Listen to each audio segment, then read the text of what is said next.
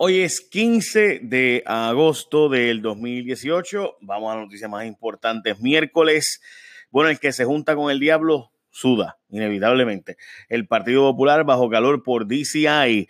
El PPD, de hecho, ya amaneció pasquinado todo San Juan con que no quieren a los buitres de Roberto Prats y Héctor Ferrer, y eso me huele a una acción del PNP para asegurarse que sea Carmen Yulín la que sea la candidata. El PNP lleva tiempo tratando de querer ser, de que la, candidata sea Yulín, porque entienden que ella es más fácil de derrotar.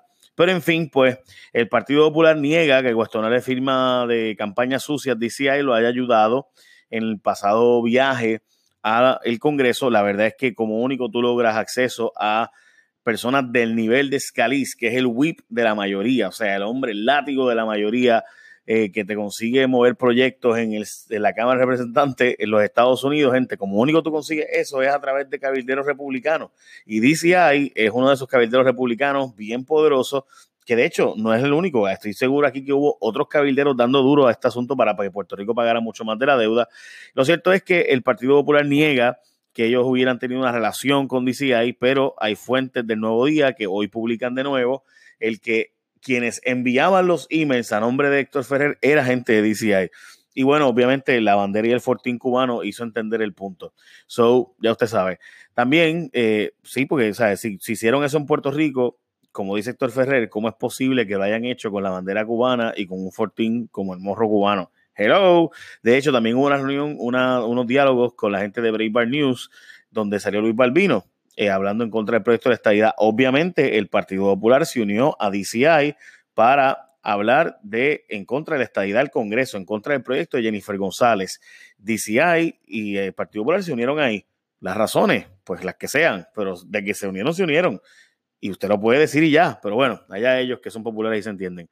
Oye, hablando del diablo, cuestionan que el Código Civil sea muy cristiano. El Colegio de Profesionales de Trabajo Social dice que el Código Civil está pensando en, términos muy cristianos, muy conservadores y que de hecho eh, discrimina contra personas del mismo sexo, contra las adopciones eh, de personas del mismo sexo. Y como ustedes saben, quien está a cargo del Código Civil es Tata Charbonnier y que va, según ella, a renovar el Código Civil para noviembre de este año. Así que pendiente de todo el mundo. Eh, economía con burbujas de felicidad aumenta las corporaciones y eso puede ser bueno, pero no necesariamente. O sea, yo creo que el secretario de Estado está informando que hay 30% de nuevas corporaciones registradas entre enero y julio del 2018 en comparación con la misma fecha, lo que significaría unas 8.741 empresas nuevas. Y eso pues pudiera ser bueno, no necesariamente, pueden ser simplemente empresas que eh, están apareciendo para dar unos servicios particulares gracias al huracán y después de eso no necesariamente. O sea, lo que quiero decir es que hay que tener cuidado con esto porque mucha gente me está diciendo, ah, mano, hay un montón de trabajo. Cierto, recuerden que hay mucho trabajo a causa de que los chavos del huracán están llegando a Puerto Rico, pero esos chavos no son permanentes y eso pues es importante decirlo. Bueno, además de eso, eh, si usted es dueño de negocio, hogar o de asociación de condominios y sufrió daños causados por huracán Irma María y estás cansado de las excusas que le da su, seguro, llame al 787-331-4254. Tú no tienes que achuparte el que tu seguro por el que tú pagaste una cobertura de 500 mil pesos te diga toma 50 mil pesos y resuélvete. Tú puedes tener y necesitar un abogado y puedes hacer una reclamación. De hecho, la reclamación si lo haces llamando al 331 4254 787 331 4254 esa reclamación pudiera ser incluso la que sea la diferencia de tu negocio continúe o tenga que cerrar. Y de hecho, recuerda que tienes hasta el 6 de septiembre en el caso de Irma y hasta el 20 de septiembre en el caso de María, que es cuando se cumple un año para hacer reclamaciones. En muchísimas de las, de, la, de, de las pólizas de los seguros es así. Así que Llama al 787-331-4254. La consulta es gratis, es sin obligación y tú no pagas nada a menos que ganen la reclamación. Así que en Disaster Compensation Attorneys pelean por tus derechos. Llama ahora al 787-331-4254, repito, 787-331-4254 o visita disastercompensationattorneys.com, www.disastercompensationattorneys.com. Bueno, hay 50 mil estudiantes desaparecidos, gente. No llegan al salón de clases. El problema es que obviamente hubo mudanza y obviamente eso puede ser que esté dejando estudiantes de escuelas, además de que los primeros días típicamente no van todos los estudiantes, pero la verdad es que se esperaban 300 mil, 313 mil estudiantes y no han llegado 50 mil de ellos, literalmente, gente, no han llegado. así que no se sabe dónde están, si van a estar, si van a regresar, si no, si es que por falta de transportación escolar, dice la Secretaría de Educación que hay transportación escolar, que esa no puede ser la razón, bueno, pues, pues lo que sea.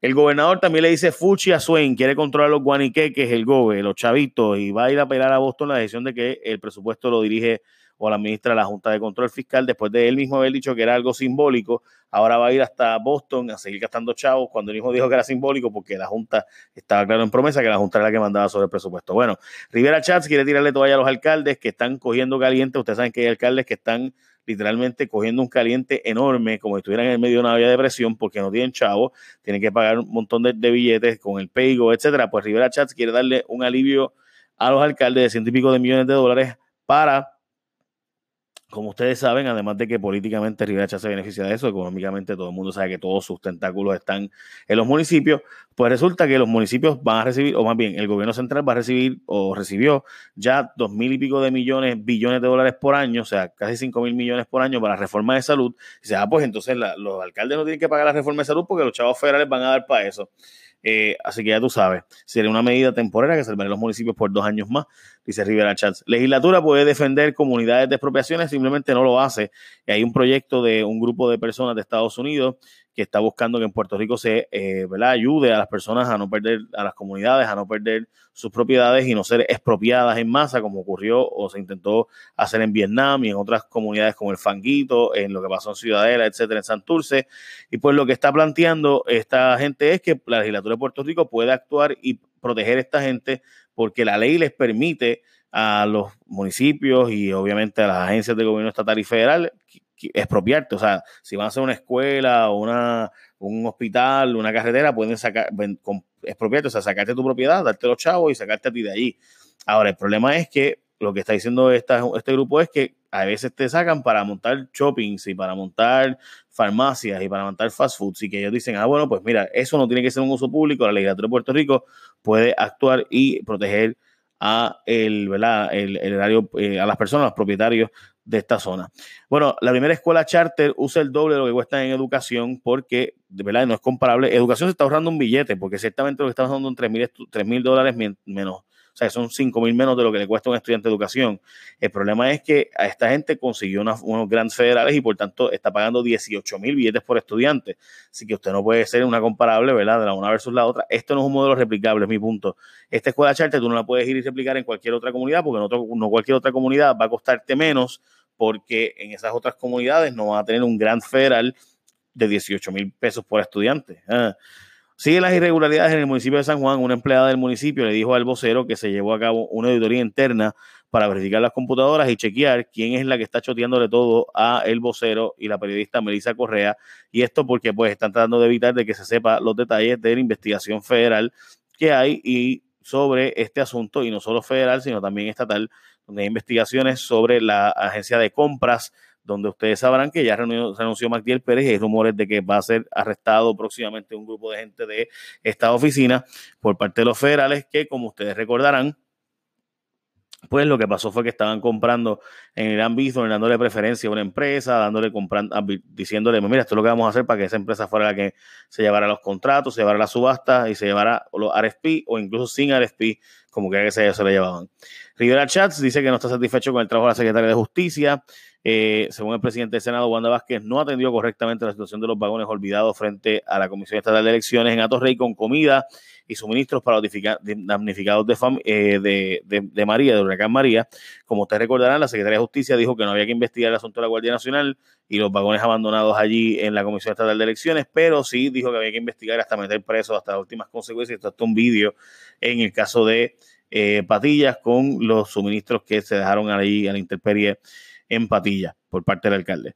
Donald Trump insulta a Puerto Rico. John Kelly dijo que somos unos buscones. Básicamente, Omar Rosa eh, que es una de las famosas participantes de The Apprentice, el show de televisión de Donald Trump, eh, pero que también era asesora de la Casa Blanca, tiró al medio a los supuestos insultos que decía Donald Trump sobre Puerto Rico y que éramos, y John Kelly dice que somos unos buscones que estábamos tratando de hacer pasar como que parte del huracán lo que era realmente la mala administración de Puerto Rico y la economía de Puerto Rico y, y demás. Por eso dice ella en su libro que se atrasó en parte la ayuda a Puerto Rico. Además, el secretario de Estado de Puerto Rico defendió a Donald Trump eh, dice que no hay, no hay, que no cree que sus comentarios realmente dijera Trump, porque Trump ha sido un amigo de Puerto Rico. Luis Rivera Marín dijo esto, gente.